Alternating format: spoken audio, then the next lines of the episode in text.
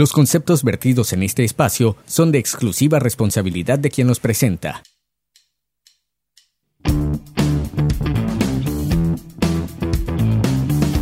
Estás escuchando Libertades.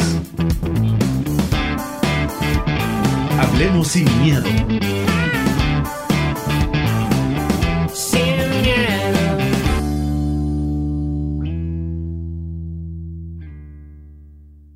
Según el diccionario de la Real Academia Española, el perfeccionismo es la tendencia a mejorar indefinidamente un trabajo sin considerar acabarlo. En cambio, en la psicología, el perfeccionismo es la creencia que tiene un individuo de que debe alcanzar la perfección en todo lo que haga. Un perfeccionista se obsesiona con todo lo que tenga los más altos estándares y que cumpla absolutamente con todas las cualidades requeridas y deseadas. Dentro de la búsqueda destructiva de la perfección, contrario a lo que se puede creer normal, esto es negativo, pues el cumplimiento de metas y la salud física o mental de la persona se somete a un nivel alto de estrés y que a largo plazo provoca afecciones físicas, como problemas alimenticios y la misma depresión. Dentro del cumplimiento de metas también tiene repercusiones negativas, pues evita el desarrollo de las mismas y hace la distinción de que ser una persona con altos estándares y que aspira a la excelencia no es lo mismo que el perfeccionismo. Y se puede llegar a relacionar, pero lo primero es sano, motivante y propicia el crecimiento, mientras que lo segundo es frustrante y destructivo. Así bien es importante aprender a diferenciar estos conceptos y aceptar nuestros errores, pues nos ayudan a aprender y a mejorar. Bienvenidos y bienvenidas a nuestro tercer episodio de Libertades, Hablemos sin Miedo. Soy Germail Morataya y nos alegra muchísimo que nos estén sintonizando un episodio más. Este día vamos a tener un programa muy interesante, un tema en nuestra sección de reflexiones que es pues muy importante para nuestro desarrollo. Tenemos un invitado especial en nuestra sección de musicales y les invitamos a que se queden con nosotros en la sintonía de nuestro tercer episodio de Libertades. Hablemos sin miedo. Y vamos a dar inicio a nuestra sección de reflexiones. Como les había comentado, tenemos un tema muy interesante y pues para este día tenemos un tema que a la larga nos viene siguiendo en cada etapa de nuestra vida Puede ser en la niñez, en nuestra adolescencia, incluso hasta la misma adultez. La búsqueda de la perfección. Y al inicio de nuestro programa, nuestro compañero Luis Perdomo, quien está encargado de los temas de derechos humanos y sociopolítica, estuvo introduciendo un poco acerca de cómo uno como persona está en la búsqueda de la perfección, siempre enfocándose en una manera más de investigación siempre enfocándonos en cómo la perfección puede estar presente hasta en las situaciones más cotidianas que un ser humano puede tener. Y por naturaleza, como se sabe, el ser humano siempre busca mejorarse y asimismo poder demostrar al mundo su capacidad de realizar actividades de manera eficaz, de manera eficiente. Pero el tema de la perfección dentro de realizar actividades suele ser un tanto delicado en el área psicológica y psicosocial, ya que este factor puede causar repercusiones en la salud mental de una persona. Entre ellas se encuentra muy palpable la ansiedad. Es importante mencionar que desde una edad temprana se nos induce a buscar la perfección en cada detalle. Puede ser desde colorear, cuando estamos niños o niñas se nos enseña a colorear siempre bajo un patrón en específico. Pero ¿qué pasaría si nosotros quisiéramos expresarnos de diferente forma?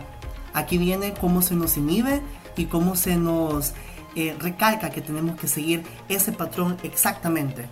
Es ahí donde pueda que la perfección se pueda aplicar de una manera un tanto estricta. Ahora bien, todo ello, esto puede causar que nuestras tareas, nuestras actividades, nuestras metas, las que nos proponemos, estas puedan ser un tanto más desafiantes y que estas puedan tornarse estresantes en todo su desarrollo vamos a comenzar con nuestra sección Reflexiones. Ya antes dicho, vamos a hablar de un tema muy interesante como lo es la búsqueda de la perfección, pero no sin antes presentar a nuestra mesa de diálogo de este día, presentando a Gabriela Paniagua. Gabriela, ¿cómo estás? Hola German, ¿qué tal? Muy bien y muy feliz de estar con ustedes el día de hoy pues emocionada por el contenido tan interesante que vamos a discutir ahora y los invito y las invito a todas que nos puedan escuchar. Y pues estamos emocionados de tenerte una vez más aquí, Gaby. Cabe mencionar que Gabriela Paniagua es experta en temas de género y derechos humanos. Este día, al igual nos acompaña Luis Perdomo. Él está a cargo de los temas de sociopolítica y derechos humanos. ¿Qué tal, Luis? ¿Cómo estás? Hola, Yerma, contento y emocionado de tratar este tema con ustedes. Pues estamos emocionados también de pues, ver cómo se desarrolla este tema este día. Presentamos también a Cristina Rivas, nuestra coproductora y encargada de los temas de, en este caso, de psicología. Y pues, ¿cómo estás, Cris? ¿Qué tal? Hola, German. Pues estoy muy feliz de estar con ustedes en este nuevo episodio y emocionada por dar lo mejor de mí en estos temas. Y pues súper agradecido que estés una vez más con nosotros, Chris. Muchísimas gracias. Y pues también presentando a nuestro gran amigo René Magaña. ¿Qué tal, René? ¿Cómo estás? ¿Cómo has estado? Hola, ¿qué tal, Anthony? Aquí pues como siempre emocionado de, de, de volver a hablar con ustedes, ¿verdad? Y de tener una, una plática interesante de nuevo. Y pues también estamos muy emocionados, René, también reiterando que René es experto en los temas de construcción social. Ahora vamos a comenzar con nuestra sección, siempre mencionando sobre nuestro tema, la búsqueda de la perfección. Y ahora, bueno, chicos y chicas, preguntarles a ustedes, eh, ¿ustedes creen que hay alguna limitante, o sea, que nos pueda poner ese tema de la perfección más que todo en nuestra cotidianidad? Sí, lo que sucede es que, mira, yo pienso que sí existe algo que el, sentido de perfección hace, y es que eh, nos da miedo a fracasar. Y lo que sucede es que como estamos siempre buscando eh, dar un rendimiento inhumano, hacer un rendimiento demasiado perfecto en las cosas, eh, nos autoexigimos demasiado, entonces tenemos miedo a que eso vaya a salir mal, ¿verdad? A mí mismo ya me ha pasado incluso que muchas veces me he dado cuenta de, de que no intento las cosas solamente porque sé que van a salir mal, porque existe una posibilidad de que salga mal.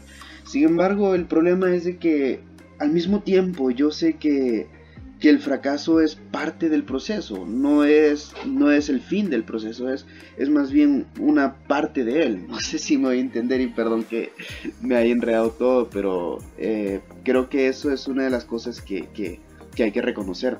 El, bus, el, buscar que todo salga perfecto, creo que al contrario de, de incentivar la creatividad o incentivar el, el, el trabajo, lo que hace es más bien eh, inhibirlo, ¿verdad? Y hasta cierto punto limitarnos a hacer las cosas que nos gustaría hacer. No sé si me voy a entender ahí, pero creo que sí tiene que ver bastante con eh, por qué no empezamos las cosas, ¿verdad? Sí, yo estoy de acuerdo con René. Creo que también es una concepción colectiva muy superficial y también creo que es errada, fíjense, porque me parece limitante.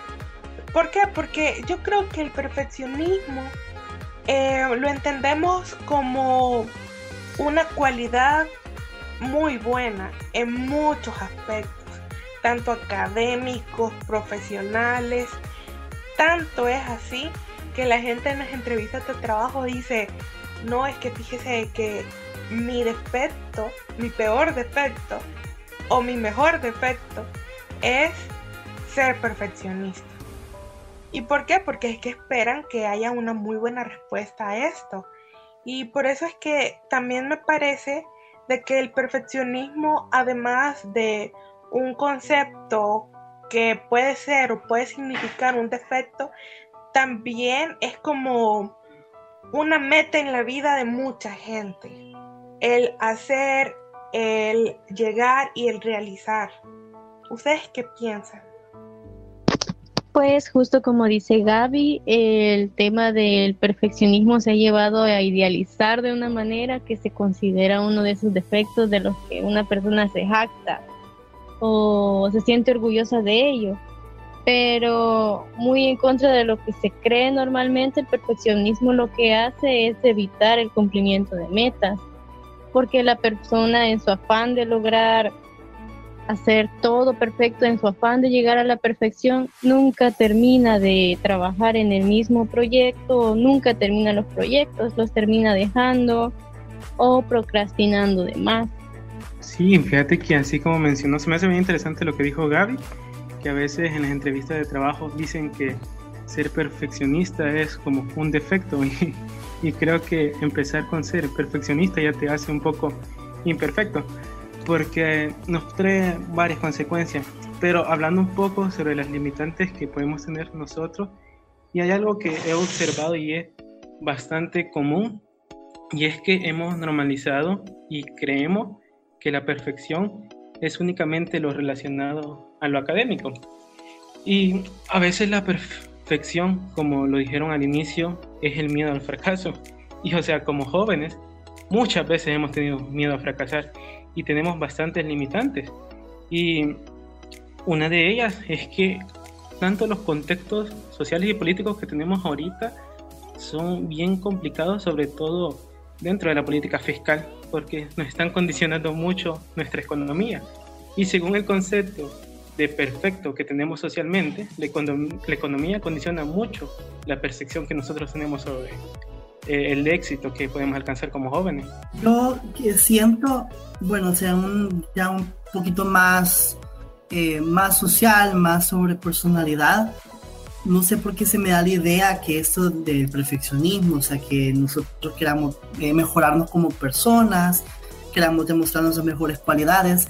En sí, el demostrar una cualidad muy buena y demostrar que somos muy buenos haciendo una actividad en específico, pues relativamente está bien, pero es muy diferente querer forzar eso, o sea, hacerle de demasiada fuerza, o sea, demasiado mm, como que la persona no está disfrutando lo que está haciendo, lo que está sintiendo. Siento que también puede afectar también un tanto el desarrollo personal de una persona. Esto, o sea, siempre eh, haciendo, obligándonos a nosotros a demostrar algo que solo porque, porque sí, más uno realiza actividades o que aprende nuevas habilidades por también el simple gusto que uno tiene, ¿no? No simplemente por, por obligar a nuestro ritmo a querer aprender algo y simplemente nosotros no queremos, ¿no? Al menos en una manera más eh, normal quisiéramos hacerlo, pero no de una manera tan perfeccionista. Sí, y la verdad que cuando hablas de todo eso, ¿verdad? Me pongo a pensar en que al final lo lo perfecto es inhumano, ¿verdad? Eh, cuando estamos buscando que todo sea exacto, que todo salga tal y cual nosotros querramos, eso es inhumano, ¿verdad? Eh, es más, ahí hay un dato bien interesante respecto a, por ejemplo, cuando los escritores eh, de películas, de libros, ¿verdad? Ah, diseñan sus personajes, siempre tienen en cuenta que los personajes, un personaje que pueda empatizar con la audiencia, tiene que ser eh, tiene que tener sus propios defectos, ¿verdad? Es más, este, existen varios esquemas de personajes que eh, para poder diseñar o para poder hacer un personaje para una historia, uno tiene que considerar por qué este personaje es creíble, ¿verdad? ¿Por qué es humano? Porque nadie puede ser tan perfecto.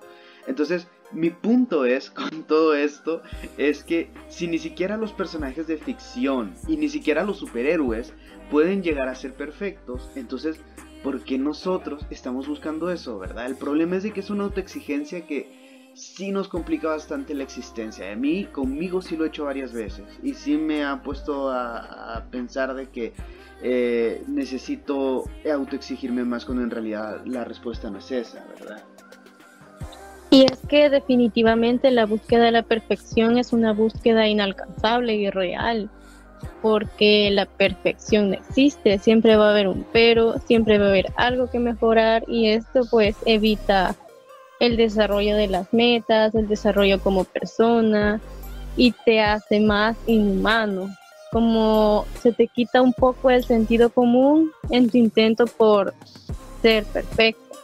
Y también a mí me parece muy interesante, por ejemplo, esto de la gente que es adicta al trabajo ellos y ellas dicen de que son perfeccionistas, pero yo sí creo de que hay una muy minúscula línea entre ser perfeccionista y adicta o adicto al trabajo. Y mucha gente dice, no, es que yo no soy adicta al trabajo, yo soy perfeccionista porque me encanta que las cosas me salgan bien.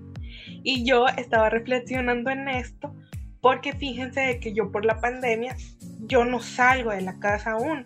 Realmente, aunque la gente esté saliendo y así, yo los viernes y los sábados todavía me quedo en la casa y lo que hago en las noches es trabajar adelantar trabajo y entonces yo lo pensé este viernes porque dije, de verdad que el trabajo a veces, a veces sí puede ser un buen refugio. Entonces estaba pensando en esa idea y digo, y bueno, la conecto muy bien con que esto de que la gente diga que es perfeccionista, porque pues la línea, como ya lo dije, es muy delgada y se tiende a confundir mucha gente en conceptualización. Es eh, muy interesante, o sea, el concepto, o sea, más que todo, voy a hacer como, como una opinión, o sea, abonando a, las opiniones que ustedes han dado y más que todo a la de Gaby. Em, primero, o sea, cuando uno hace una actividad, o vaya, pongámosle, por ejemplo, el trabajo, vea.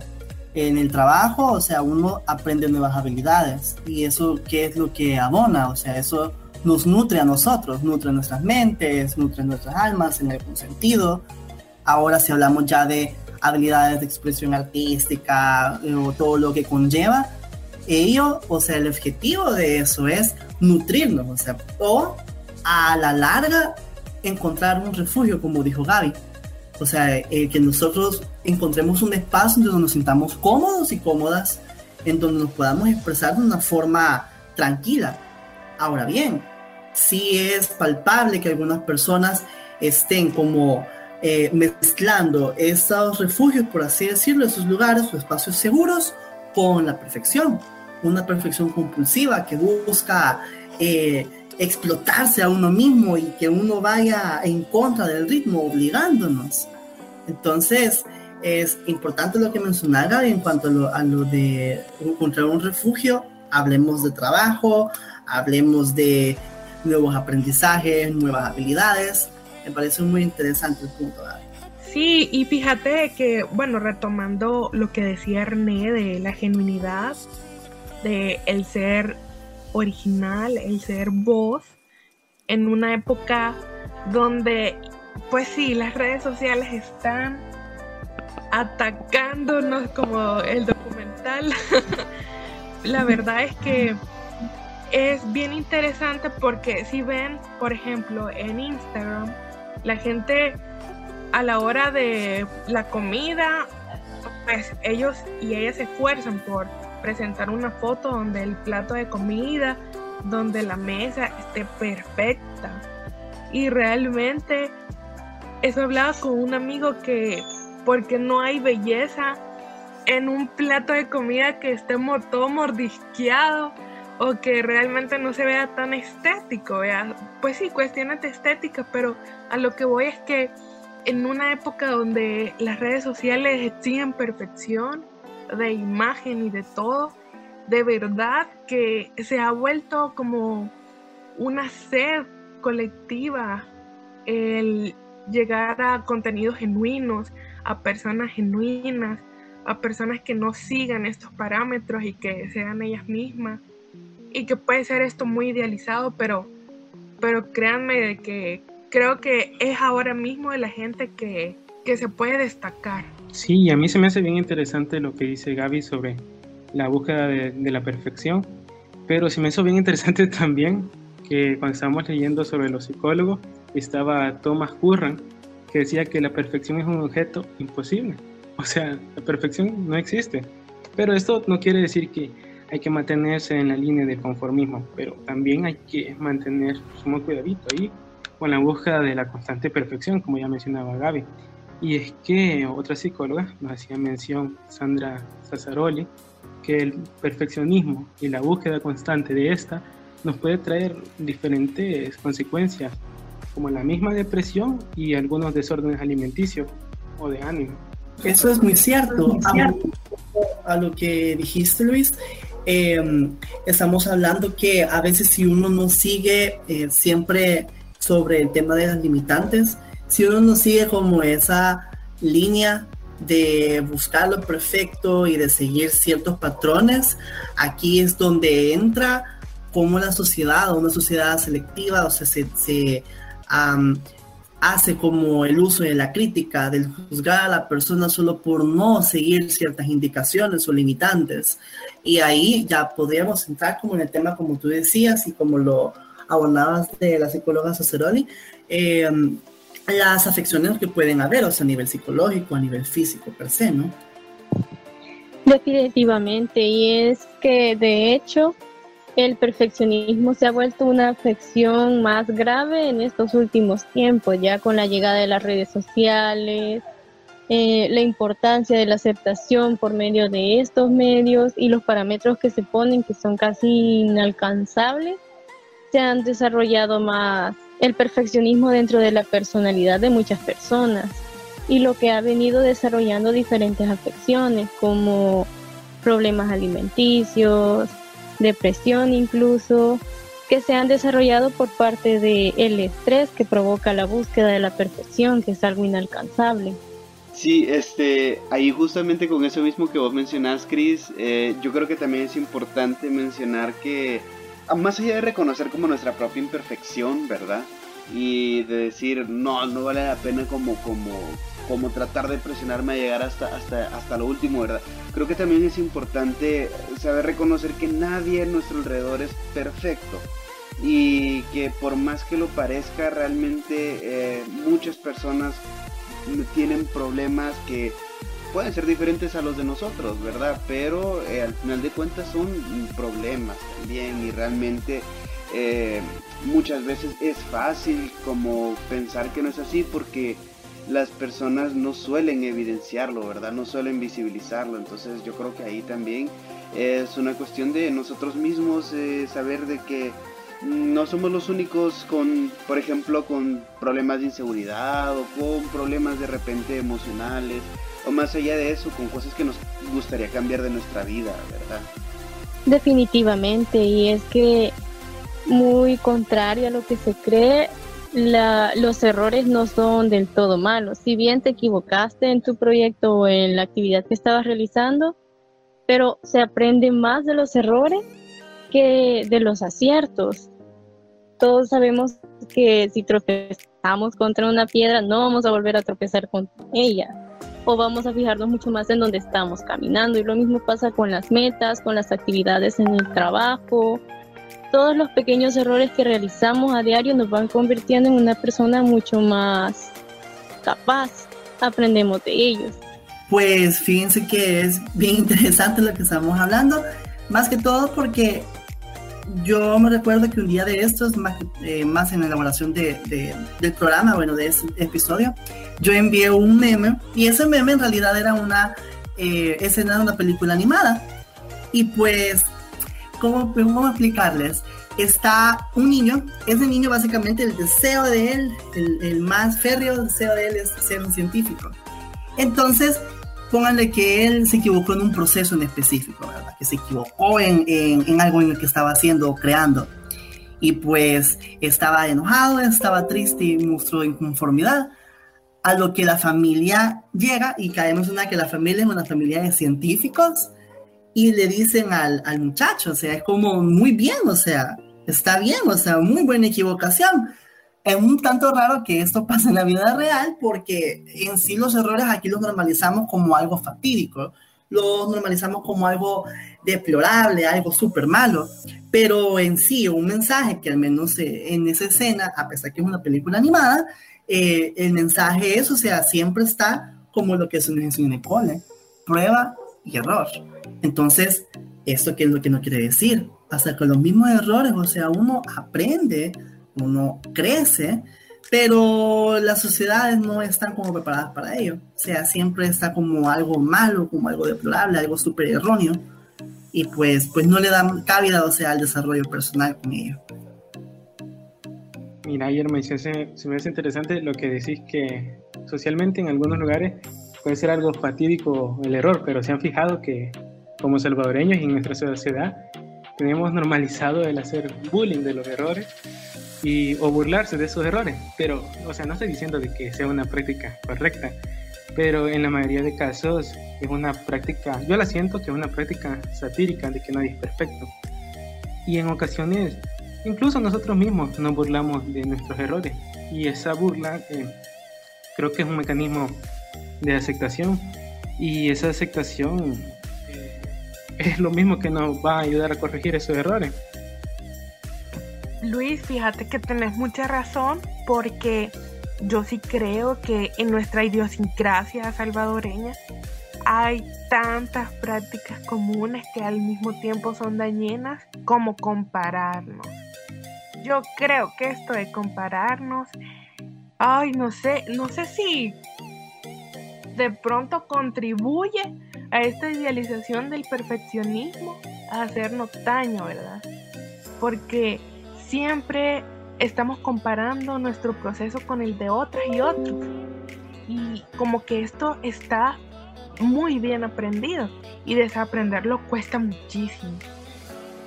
Como Gaby lo mencionaba, o sea, siempre hay como esa gran manía, o sea, de, de, hacer una comparación y eso creo que pasa en la mayoría de familias, incluso entre las amistades. Yo no sé si puedo llamarle a esto y pues aquí Chris creo que me, me puede corregir. O sea, que ya esto de la comparación, o sea, de, de habilidades, destrezas, ya esto va como más allá de la superación, o sea, ya se está entrando como algo un poco más compulsivo, un poquito más violento, o sea, entrando en una, una competitividad no tan sana, por así decirlo, y que también, o sea, se va entrando un tema de, ya antes mencionado, un perfeccionismo compulsivo, buscando no en sí cumplir una meta en específico, sino simplemente hacerlo por capricho o simplemente querer demostrar esas plumas que vos básicamente, ¿no? Pues definitivamente es el hecho de que la persona perfeccionista tiende a compararse con las demás. Es el hecho de si esa persona es mejor que yo, yo soy mejor que ellos, si tengo que exigirse, exigirme más. Y esto se viene desarrollando desde la niñez, del método de crianza en la escuela, que se generaliza mucho el hecho de comparar a los niños con otros niños, ya, con los vecinos, con los compañeros de clase y eso va desarrollando ese tipo de personalidad que sí es un trastorno porque estamos de acuerdo en que la perfección no existe, es algo que nunca vas a alcanzar y esto pues la búsqueda de ella simplemente te va a llevar a niveles altos de estrés y otras patologías. Y estoy bien de acuerdo con lo que dijo Chris en cuanto al ejercicio de de la comparación y creo que depende bastante entre quién se haga la comparación porque como dijo Chris creo que es algo inculcado porque yo he visto al menos estos dos ejemplos y sobre todo es con los niños pequeños eh, jugando fútbol y todo, ¡ey, qué chivo! ¿Cómo lo hiciste? Pero no está esa competitividad, sino que está esa admiración. Y ya, y es bien raro y bien curioso que ya dentro de una etapa de adolescencia, adultez, cuando ves algo superior, o sea, sentís ya quizás el complejo y en vez de sentir admiración, ya sentís competitividad. Vaya, eso es una de las otras cosas. Por ejemplo, la competitividad. Yo creo que la competitividad mal gestionada nos puede hacer daño. No sé si ustedes recuerdan una acción que hacían los maestros y las maestras que para mí repercute muchísimo en la gente que tiene o que tiende a ser perfeccionista, compulsiva. Por ejemplo, esto de las notas. Cuando te daba la nota de, tu examen que sacaba dos o cuatro, pero que te la daba doblada, la papeleta. Porque pues sí, vea. bueno, o sea, qué pena que te la daba doblada porque todo el mundo pues sabía que vos estabas en las peores notas o cuando hacían esta dinámica de siempre las peores notas iban de último y ya ahí te va doblada la papeleta, entonces ahí yo creo que esa diferenciación entre las mejores notas y las peores notas repercute, de verdad que sí. Vaya, y esto es bien curioso, o sea, vaya, porque estamos hablando que eso comienza, o mejor dicho, se puede desarrollar en distintas etapas, ¿no? Pero lo curioso de todo esto es que si uno se pone a pensar sobre competitividad y pone a pensarse sobre el dar lo mejor de uno mismo, uno siempre se acuerda del colegio. y como, como de ahí comienza todo esto de los esquemas de calificación y todo ello. Y bueno, más que todo aquí en el país, o sea, es súper importantísimo que tengas un, un super 10 en mate, pero no están viendo absolutamente nada sobre desarrollo humano, pues. Entonces, ahí vos ves cómo están las, las, eh, como las prioridades, o sea, que en sí, qué es lo que el sistema quiere con vos. Ahora bien, o sea, esto viene creando, al menos a nivel, una persona súper sistematizada, o sea, una persona que pues hace porque lo tiene que hacer, más no hay esencia en lo que eh, uno quiere hacer de verdad, o sea, es como que yo me ponga a qué, que me ponga a construir una casa, por ejemplo, pero porque tengo que hacerlo y no porque me guste. Así de, así de, de, de simple, ¿no? Al menos así lo veo. Sí, fíjate que yo justamente en eso tengo una, ¿cómo se le puede decir? Como una crítica bastante grande al sistema de educación que se basa demasiado en las competencias y no en las habilidades, ¿verdad? Eso porque al final no importa tanto tus conocimientos, como vos mencionabas, Anthony, no importa tanto tus conocimientos o el desarrollo humano que vos tengas, sino más bien como qué tan buenos sos en comparación a los demás, ¿verdad? Yo creo que eso hace un sistema que también es como demasiado, eh, demasiado enfocado en, crear estudiantes que respondan bien preguntas en un sistema, eh, llamémoslo cuantitativo, ¿verdad? ¿verdad? Y no tanto en el, en, el, en el lado cualitativo. Entonces eso creo que también crea este, esta sociedad que vos mencionabas, que es como más eh, una gente como, llamémoslo así, más mecanizada, ¿verdad? Pero que al mismo tiempo eh, reduce nuestra humanidad a, un número, ¿verdad? Y esto es bien importante. No sé si ustedes, ustedes tuvieron en, sus, en sus promociones, ¿verdad? Tenían, eh, o más bien conocían como este caso típico, ¿verdad? De la persona que siempre sacaba 10 durante todo el año y al final cuando hacían las premiaciones de las mejores notas, eh, esta persona pues quedaba en segundo lugar, ¿verdad? Y veías que puya, ella se quedaba como toda triste, a veces enojada. Yo lo vi bien de cerca porque era una amiga mía la que le pasó eso. Y los papás estaban como bien enojados, ¿verdad? Con, ella. Y, es bien feo, la verdad, porque es lo que te digo, es cuando reducís tu personalidad a un, a un simple número, cuando llegas a decir qué, sos, ¿verdad? ¿Sos un, alumno 10, un alumno 9, un alumno 8? ¿Cómo es eso que vamos, o sea, que podemos resumir a una persona en un número, ¿verdad? Esto creo yo es lo que se logra luego de que... Eh, luego de que nos acostumbramos demasiado a un sistema métrico que no es funcional, ¿verdad? Ese sistema métrico que no es para nada funcional, lo peor es que se desarrolla y se desarrolla justamente en estos trabajos donde si sos el mejor de todos y todas, pues sos la empleada del mes. Y tenés mejores comisiones, llegas a las métricas y así se va la vida, pues o sea, realmente no digo que esté mal o que esté bien, solo digo de que pues contribuye a lo que puede ser un trastorno de perfeccionismo nocivo y compulsivo. Pues definitivamente, y el detalle es que es como un sistema que nos viene quitando de cierta forma la humanidad, nos vuelve más enfocados en que si no hacemos las cosas de manera perfecta, no vamos a poder llevar una vida digna o no vamos a poder vivir felices. Se nos ha vendido la felicidad como el perfeccionismo encarnado, entonces es bastante difícil vivir así. Siempre nos dicen de que tenemos que aprender a poner límites a todos y a todas, pero realmente creo que hay que aprender a poner límites a nosotros y nosotras mismas, exteriorizarnos y decirnos hasta ¿dónde es sano esto? Porque yo puedo ser perfecta, vos puedes ser perfecto, pero ¿hasta dónde es sano? Esa necesidad de reconocimiento, ¿de dónde parte? quizá yo um, poniendo como, o mejor dicho, citando una pequeña frase que me marcó más que todo en el primer episodio, si no me equivoco, que fue de Gabriela Paniagua, que um, por veces tenemos que desaprender lo que hemos aprendido, de la redundancia, en el camino. Es simplemente, o sea, también ser honestos con uno y que pues darse cuenta que hasta el mismo cuerpo, o sea, hasta el mismo cuerpo te esa señal de decir, mira, o sea, tranquilo, ¿verdad? Chill. Tenés que, que limitarte un poco en cuanto al, al esfuerzo, a toda la fuerza que vos le pones a las cosas, porque sí, muy bien es cierto que uno tiene que esforzarse en cada una de las cosas, cada una de las actividades y metas que se propone y todo, pero también hay un cierto límite que el cuerpo a tal punto lo llega a sentir.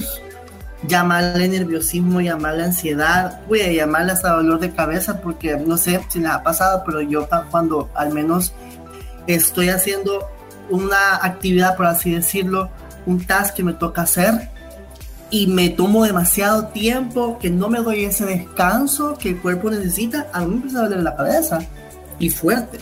Entonces, son esas señales que hay que también ser un poco, eh, un poco menos egoísta con uno mismo, un poco menos egoísta con nuestro cuerpo. Estoy muy de acuerdo contigo, Germán, en ese sentido. Creo que hay un límite entre lo que es sano y lo que no. Creo que eh, lo importante es encontrar el punto medio entre procrastinar y llegar a límites perfeccionistas, porque estamos muy de acuerdo en que esta fase del perfeccionismo te puede llevar a problemas muy graves de salud.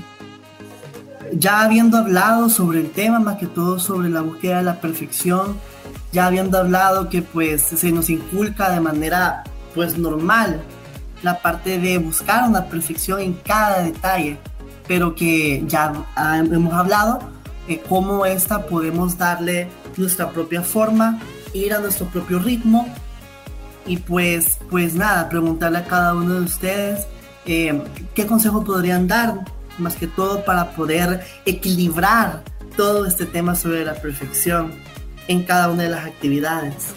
Creo que personalmente lo importante es llegar a un, como nivelar tu vida, tu salud física, tu salud mental y tu trabajo, ¿no? Hacer un horario, organizarse y darte tiempo para ti mismo siempre te va a ayudar. Entonces hay que saber identificar los límites. También está el hecho de que ya habíamos hablado anteriormente en este episodio sobre identificar los errores no como algo malo, sino más bien algo de lo que podemos aprender y mejorar. Sí, y luego de todo lo que hemos hablado, pero creo que al final la perfección es algo bastante relativo y que se vincula prácticamente a lo que nosotros nos queremos trazar y podemos tener la opinión de que eh, la perfección es solamente un reflejo utópico de, de una construcción social de que siempre te va a juzgar por eso decía que puede ser algo relativo eh, que individualmente nosotros podemos tener. Y, pero nosotros somos los encargados de darles ese rumbo eh, de resultados y bajo nuestro propio ritmo y vamos a concretar resultados bajo la imagen que nosotros construyamos de la perfección. Bueno, a forma de consejo, yo puedo decir de que hay que aprender a negociar con nosotras y nosotros ¿Por qué? Porque es que nada merece la supresión de nuestro autocuido, tanto personal como físico. Y al menos a mí la pandemia me ha enseñado de que lo único que te queda en una crisis es lo bailado, lo comido, lo disfrutado, lo ahorrado y lo aprendido. Y no controlamos todo, lamentablemente.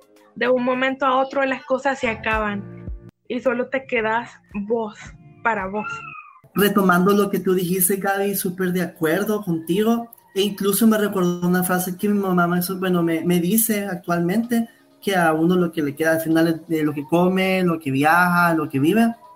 Y que también, pues me, esa frase me ha enseñado, o sea, al no tener límites, claro, siempre dentro de lo, de lo posible, porque también hay que tener esa mentalidad sobre las posibilidades, porque por veces no todo es posible y si no es posible a su momento, lo será luego.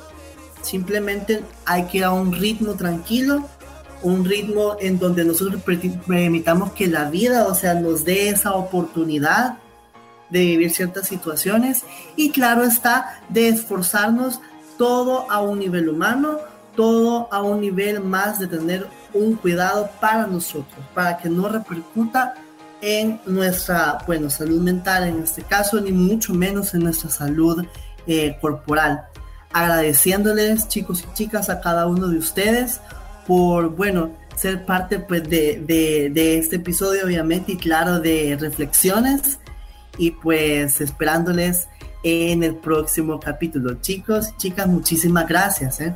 Gracias. Gracias. Gracias a ustedes, chicos y chicas. Y bueno, vamos a seguir con nuestro tercer episodio de Libertades. Hablemos sin miedo. A continuación, vamos a dar inicio a nuestra sección de musicales.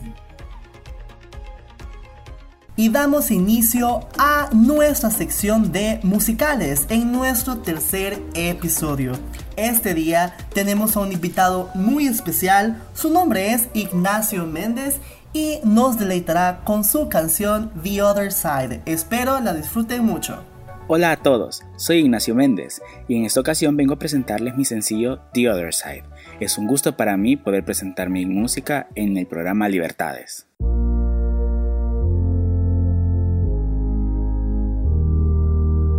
These walls that surround me all day long now know my soul.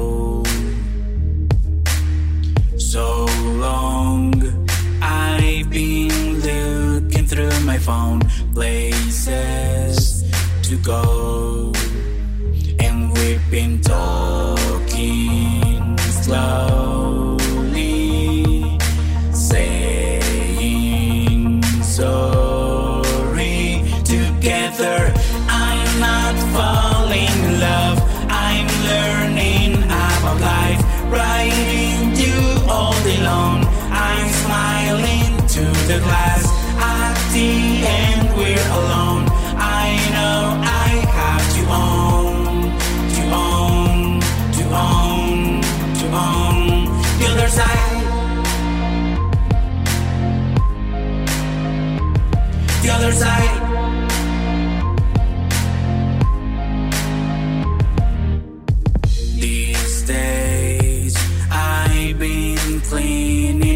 stuff. That means I'm bored. But then I remember you're alone. I call again, and we've been talking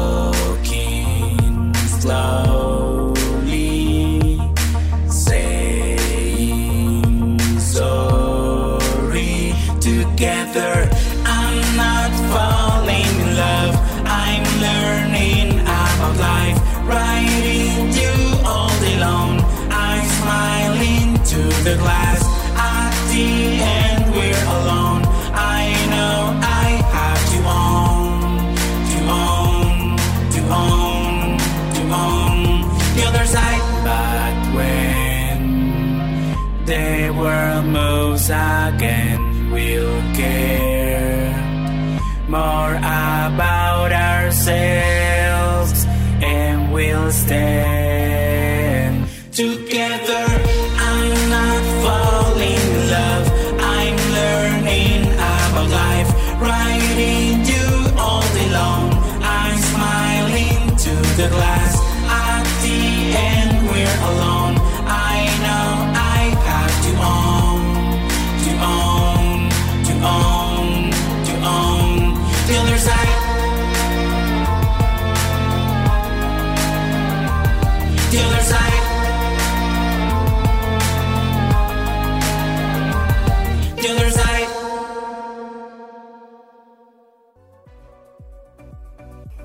Y así damos por terminado nuestro tercer episodio de Libertades, Hablemos sin Miedo, agradeciendo a todos y todas por su fiel sintonía, agradeciendo a Ignacio Méndez por su participación en la sección de musicales y claro a los miembros de nuestra mesa redonda en la sección de reflexiones.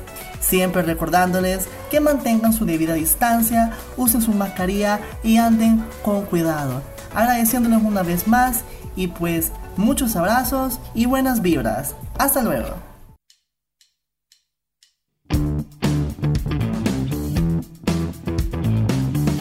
Estás escuchando Libertades. Hablemos sin miedo.